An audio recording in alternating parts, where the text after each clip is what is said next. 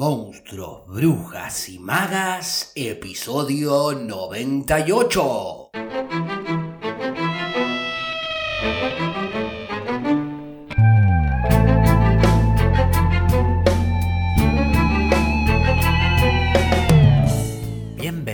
Bienvenidos y bienvenides a un nuevo episodio de Monstruos, Brujas y Magas, un podcast producido por La Crespo Estudio, espacio multiplataforma que desarrolla actividades de formación, investigación, participación y encuentro vinculadas al teatro, el cine y la literatura.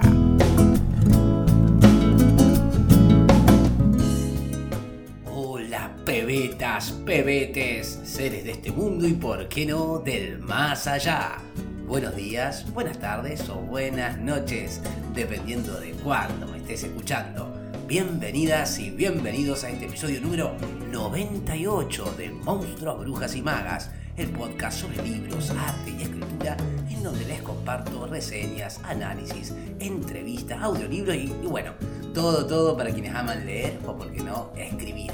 Mi nombre es Facundo Rubinio, su anfitrión en este podcast y quien les desea que estén haciendo un muy buen comienzo de semana, un muy buen lunes. Últimos dos episodios de esta primera temporada, grabando ya así desde ahora, desde Buenos Aires, ciudad de Buenos Aires, desde Villa Santa Rita y para todo el mundo. Hoy en Monstruos, Brujas y Magas, adelantando la lectura de septiembre del Club de Lectura, les voy a leer un fragmento de Poeta Chileno de Alejandro Zambra. Recuerden que pueden sumarse al club de lectura o a la Jam o a los talleres de escritura presencial o online a través de los links que dejo en las notas del programa. Ahora bien, comencemos a introducirnos en Poeta Chileno de Alejandro Zambra. Alejandro Zambra es autor que recién, aunque no lo crean las y los fanáticos, recién estoy comenzando a conocer y para quienes están más o menos en la misma que yo y aún no lo conocen, les cuento que se trata de un escritor de origen chileno que ha publicado libros de poesía como Valle Inútil, Mudanza y en anagrama las novelas Bonsai, La vida privada de los árboles, Formas de volver a casa, también el libro de cuentos, Mis documentos, las colecciones de ensayos, No leer, Tema libre y el muy particular Facímil que Anagrama recupera en el 2021. Las novelas de Zambra han sido traducidas a más de 20 idiomas y hay relatos suyos que han aparecido en revistas como The New Yorker, The Paris Review, bueno, un montón. Ha sido becario también de la Biblioteca Pública de Nueva York y ha recibido, entre otras distinciones, el English Pen Award por la edición inglesa de Formas de Volver a Casa y el premio Príncipe Claus en Holanda por el conjunto de su obra. Actualmente está viviendo en la Ciudad de México. Y en, esta, en este fragmento que les voy a leer hoy de poeta chileno, eh, publicada por primera vez en el 2020, nos dicen las reseñas editoriales que Alejandro Zambra vuelve de alguna manera a lo grande, a la novela, con este magnífico eh, libro sobre familias hechizas, poetas y aspirantes a poetas. Es una hermosa y desenfadada y muy divertida declaración de amor a la poesía. Durante buena parte de esta novela hay un personaje, el protagonista Gonzalo, que es un aspirante a poeta y que también luego vamos a ver como el crecimiento, que se vuelve un padrastro que se comporta como si fuera el padre biológico de Vicente, un niño adicto a la comida para gatos, que años más tarde se va a negar a estudiar universidad porque su sueño principal es convertirse precisamente también en poeta, a pesar de los consejos de, de Carla, la orgullosa madre solitaria,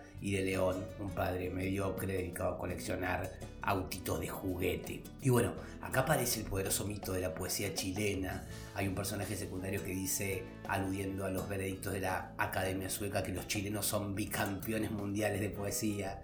Y bueno, todo esto es revisitado y cuestionado por Prue, una periodista gringa que se convierte en testigo accidental de ese esquivo e intenso mundo de héroes e impostores literarios.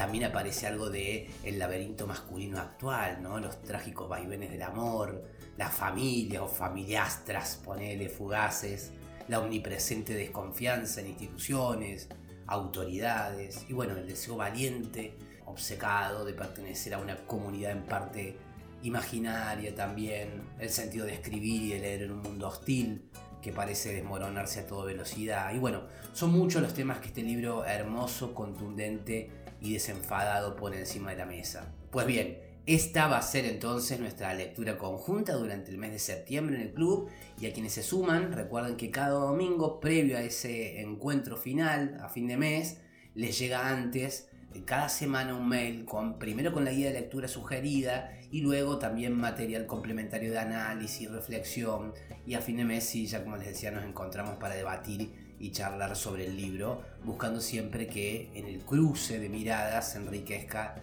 eh, la perspectiva personal de cada uno con el material. Comencemos entonces con Poeta chileno que dice más o menos así. Era el tiempo de las madres aprensivas, de los padres taciturnos y de los corpulentos hermanos mayores, pero también era el tiempo de las frazadas, de las mantas y de los ponchos, así que a nadie le extrañaba que cada tarde Carla y Gonzalo pasaran dos o tres horas en el sofá cubiertos por un soberbio poncho rojo de lana chilota que en el gélido invierno de 1991 parecía un producto de primera necesidad. La estrategia del poncho permitía que a pesar de los obstáculos, Carla y Gonzalo hicieran prácticamente de todo salvo la famosa, sagrada, temida y ansiada penetración. La estrategia de la madre de Carla, en tanto, consistía en simular la ausencia de una estrategia. A lo sumo de vez en cuando les preguntaba para minarles la confianza con casi imperceptible socarronería si acaso no tenían calor y ellos replicaban al unísono en el tono titubeante de unos pésimos estudiantes de teatro que no, que hacía caleta de frío. La madre de Carla desaparecía por el pasillo y se concentraba en la teleserie que miraba en su pieza sin volumen. Le bastaba el volumen de la tele del living porque Carla y Gonzalo también veían la teleserie, que no les interesaba demasiado, pero las tácticas reglas del juego estipulaban que debían prestar atención aunque solo fuera para responder con naturalidad a los comentarios de la madre, que a intervalos inciertos, no necesariamente frecuentes, reaparecía en el living para arreglar el florero, o doblar las servilletas, o realizar cualquier otra actividad de discutible urgencia, y a veces miraba de soslayo hacia el sofá, no tanto para verlos, como para que ellos sintieran que podía verlos, y dejaba caer frases como, ah, ella solita se lo buscó, o ese tipo es medio caído del catre, entonces Carla y Gonzalo, siempre al unísono y cagados de miedo, casi enteramente en pelotas, contestaban sí, sí, o claro, se nota que está enamorada. El intimidante hermano mayor de Carla, que no jugaba rugby, pero por tamaño y actitud perfectamente habría podido convertirse en parte del seleccionado nacional, por lo general volvía a casa pasada la medianoche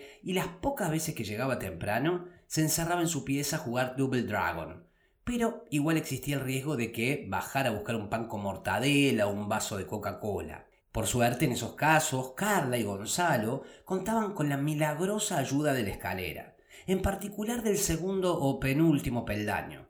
Desde que sentían el escandaloso chirrido hasta el momento en que el hermano mayor aterrizaba en el living, transcurrían exactamente seis segundos que era tiempo suficiente para que se acomodaran en el interior del poncho hasta parecer dos inocentes desconocidos que capeaban el frío juntos de puros solidarios. La futurista cortina musical del noticiero marcaba cada noche el final de la jornada. La pareja protagonizaba en el antejardín una apasionada despedida que a veces coincidía con la llegada del padre de Carla, que subía las luces y hacía rugir el motor de su Toyota a manera de saludo o de amenaza. Este pololé está durando demasiado, agregaba el hombre alzando las cejas cuando estaba de humor.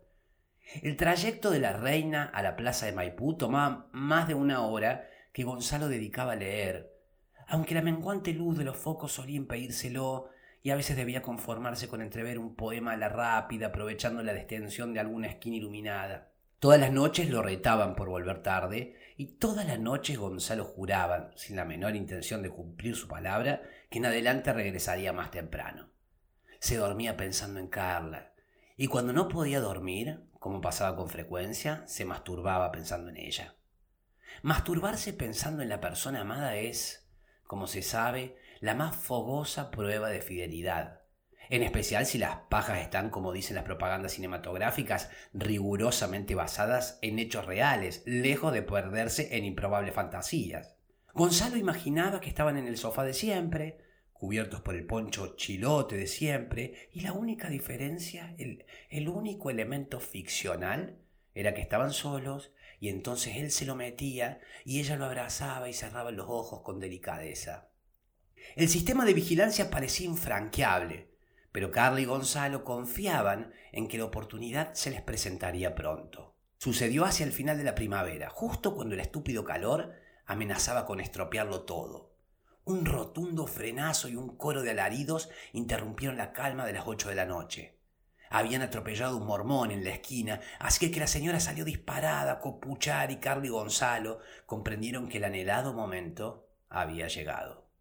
Considerando los 30 segundos que duró la penetración y los tres minutos y medio que tardaron en limpiar el poco de sangre y en asimilar la desangelada experiencia, el proceso completo tomó apenas cuatro minutos, tras los cuales Carla y Gonzalo se sumaron sin más a la turba de curiosos que rodeaban al joven rubio que yacía junto a su bicicleta rota en la vereda. Si el joven rubio hubiera muerto y Carla hubiera quedado embarazada, estaríamos hablando de un ligero desequilibrio en el mundo a favor de los morenos.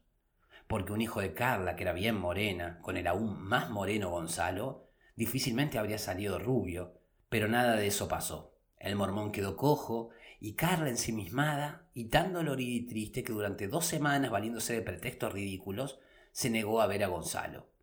Y cuando lo vio fue solamente para terminar con él cara a cara. En defensa de Gonzalo, hay que decir que en esos desdichados años la información circulaba escasamente, sin ayuda de los padres, ni consejo de los profesores u orientadores educacionales, y sin el auxilio de campañas gubernamentales ni nada por el estilo porque el país estaba demasiado preocupado de mantener a flote la recién recuperada y tambaleante democracia como para pensar en cosas tan sofisticadas y primermundistas como una política integral de educación sexual. De repente, liberados de la dictadura de la infancia, los quinceañeros chilenos vivían su propia transición a la adultez, fumando hierba y escuchando a Silvio Rodríguez, o a los tres, o a Nirvana, mientras descifraban o intentaban descifrar toda clase de miedos, frustraciones, traumas y perplejidades, casi siempre mediante el peligroso método del ensayo y error. Entonces no había, por supuesto, miles de millones de videos online promoviendo una idea maratónica del sexo. Si bien Gonzalo conocía publicaciones como Bravo, eh, Kirquincho y alguna vez había, digamos que leído unas Playboy o unas Penthouse, nunca había visto una película porno, de manera que tampoco contaba con apoyos audiovisuales para comprender que desde cualquier perspectiva su performance había sido desastrosa. Toda su idea de lo que debía suceder en la cama se basaba en el entrenamiento ponchístico y en los relatos fanfarrones, vagos y fantasiosos de algunos compañeros de curso.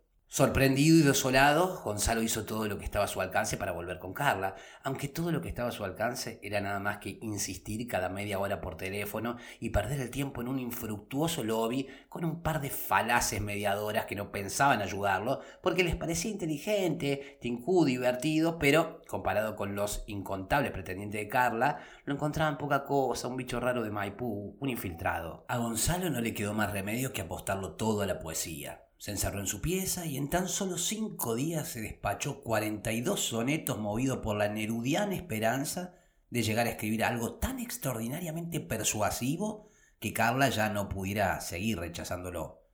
Por momentos olvidaba la tristeza, al menos por unos minutos primaba el ejercicio intelectual de arreglar un verso cojo o de atinarle a una rima. Pero a la alegría de una imagen a su juicio lograda le sucedía de inmediato la amargura del presente. En ninguna de esas 42 composiciones había, por desgracia, genuina poesía. Valga como ejemplo este para nada memorable soneto que sin embargo debería figurar entre los cinco mejores, entre los cinco menos malos de la serie. El teléfono es rojo como el sol, el teléfono es verde y amarillo. Te busco día y noche y no te pillo.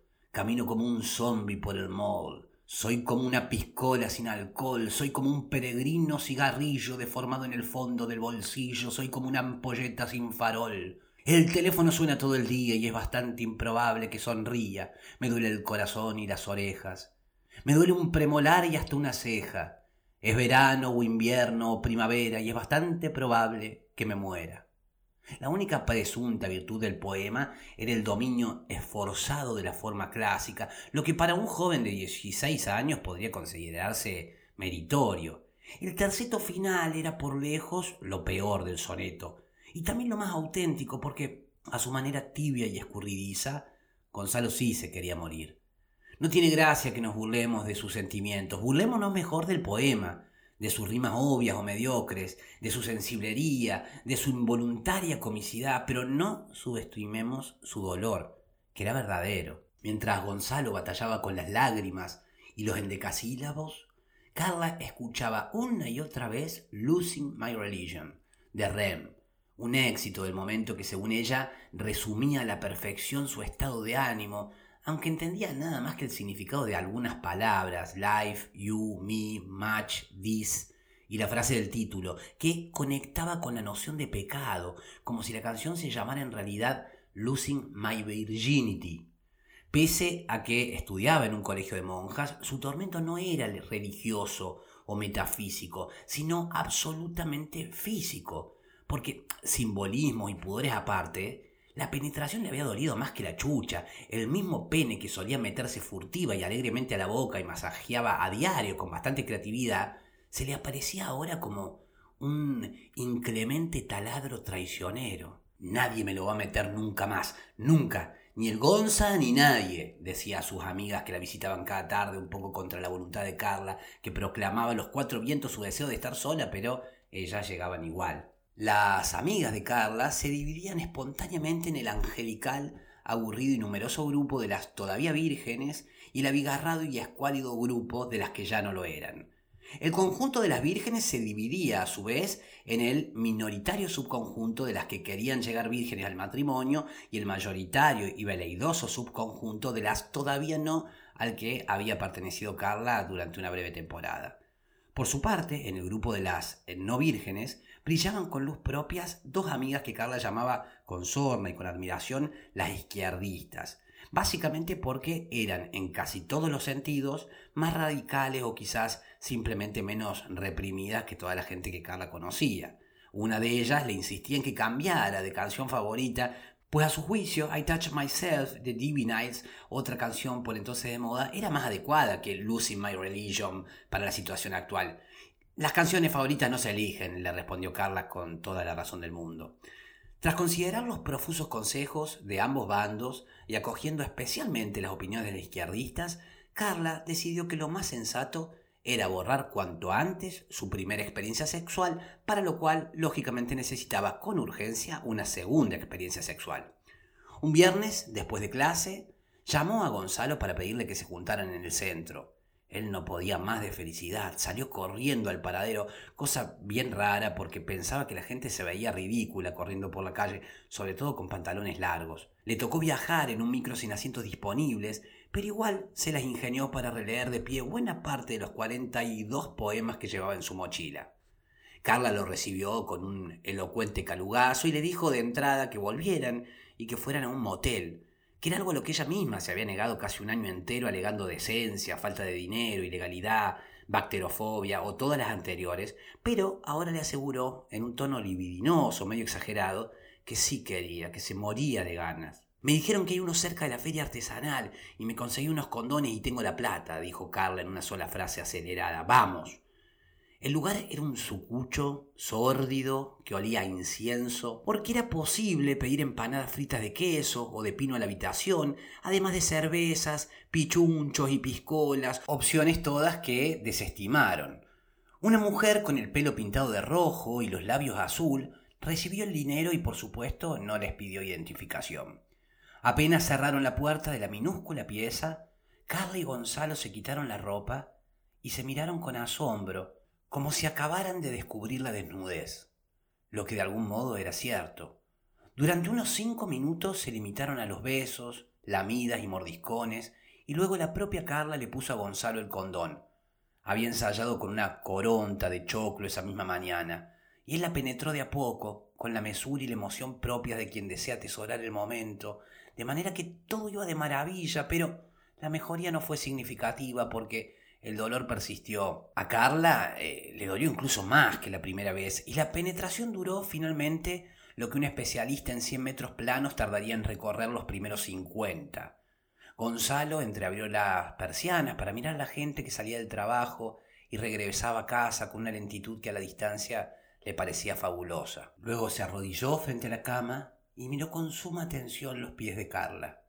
Nunca había reparado en las líneas de los pies, en la existencia de las líneas en las plantas de los pies. Durante un minuto entero, como si intentara solucionar un laberinto, siguió esas huellas caóticas ramificadas hacia lo invisible y pensó en escribir un poema largo sobre alguien que avanza descalzo por un sendero interminable hasta borrar completamente las líneas de sus pies. Después se tendió junto a Carla y le preguntó si podía leerle sus sonetos. Sí, respondió Carla abstraída, pero son cuarenta y dos. Bueno, léeme el que más te guste. Es difícil elegir. Te leo veinte. Eh, tres, negoció Carla urgida. Cinco. Bueno. Gonzalo empezó a leer sus sonetos con un fraseo solemne, y aunque Carla quería encontrar los buenos, la verdad es que no le decían nada. Mientras los escuchaba, pensaba en el cuello de Gonzalo, en su pecho liso como el hielo, y sin embargo tan cálido en su gracioso esqueleto, casi visible, en sus ojos a veces pardos, otras veces verdes, y siempre medio extraños.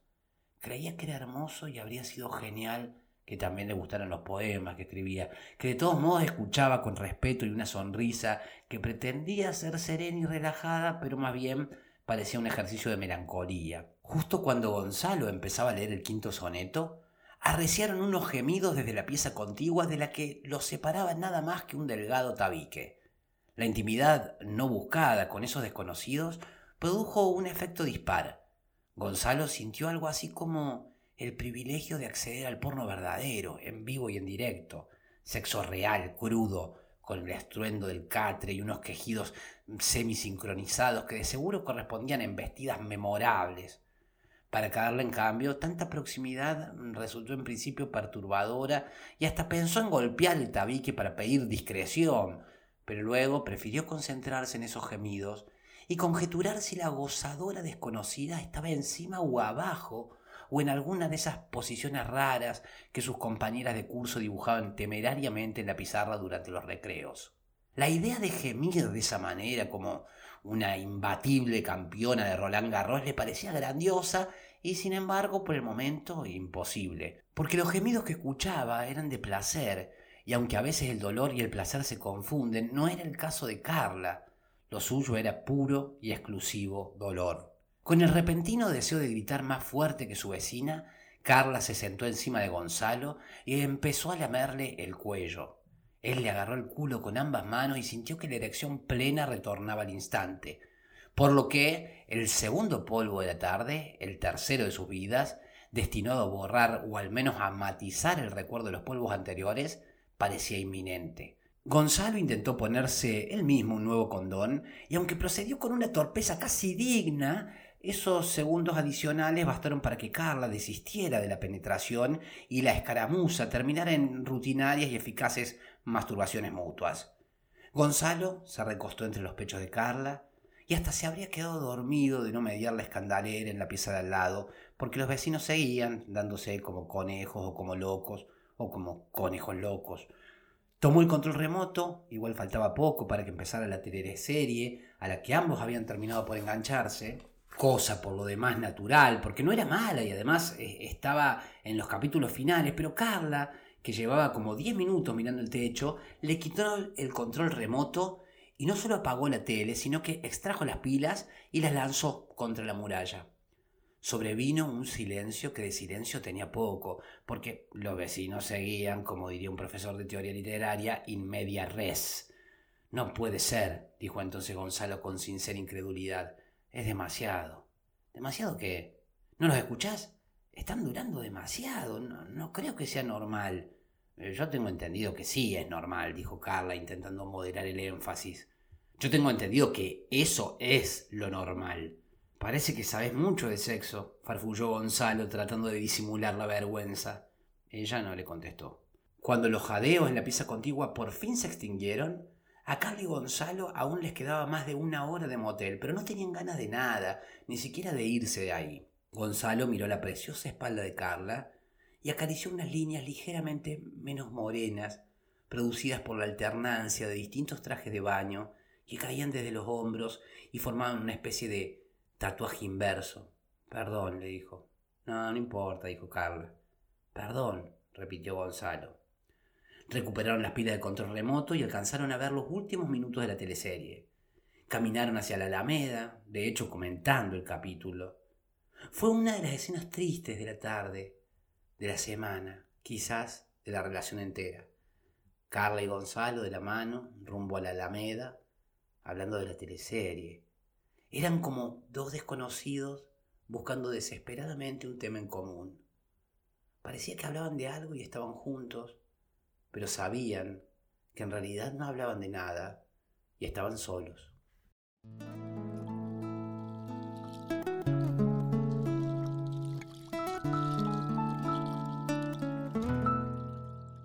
Bueno, ahí estuvo entre nosotros Alejandro Zambra con poeta chileno que deseo hayan disfrutado tanto como yo al punto de que se sumen a la edición de septiembre del Club de Lectura. O bueno, si estás escuchando el podcast en otro momento y te interesa sumarte al club, escribinos para que te contemos qué estamos leyendo o qué estamos por leer. Les decía entonces que a Poeta Chileno lo vamos a comenzar a leer en septiembre y nos vamos a reunir a debatir y charlar sobre el libro a fin de mes. Si desean inscribirse al club, pueden hacerlo a través de los links que dejo en las notas del programa. Y si no estás seguro, segura de sumarte a nuestro encuentro online, pero te gustaría recibir el newsletter de manera gratuita, bueno, también en las notas del episodio encontrarás el link para suscribirte. Y bueno, eso es todo por hoy. Aquí quedamos y así se va este episodio número 98 de Monstruos, Brujas y Magas, en donde deseo haberles aportado contenido que haya sido de su interés y haber sido buena compañía y agradecerles porque ustedes han sido buena compañía para mí y valoro mucho que me sigan acompañando para aprender, descubrir, redescubrir y, por qué no, encontrarnos en el camino de este alto viaje entre monstruos, brujas y magas. Mi nombre es Facundo Rubiño, coordinador y creador de la Crespo Studio quien les desea que hagan un muy buen día y una gran semana. Seré entonces hasta el próximo lunes, pebetas, pebetes, para seguir con más Monstruos, Brujas y Magas a las 7 am Argentina por tu plataforma de podcast favorita.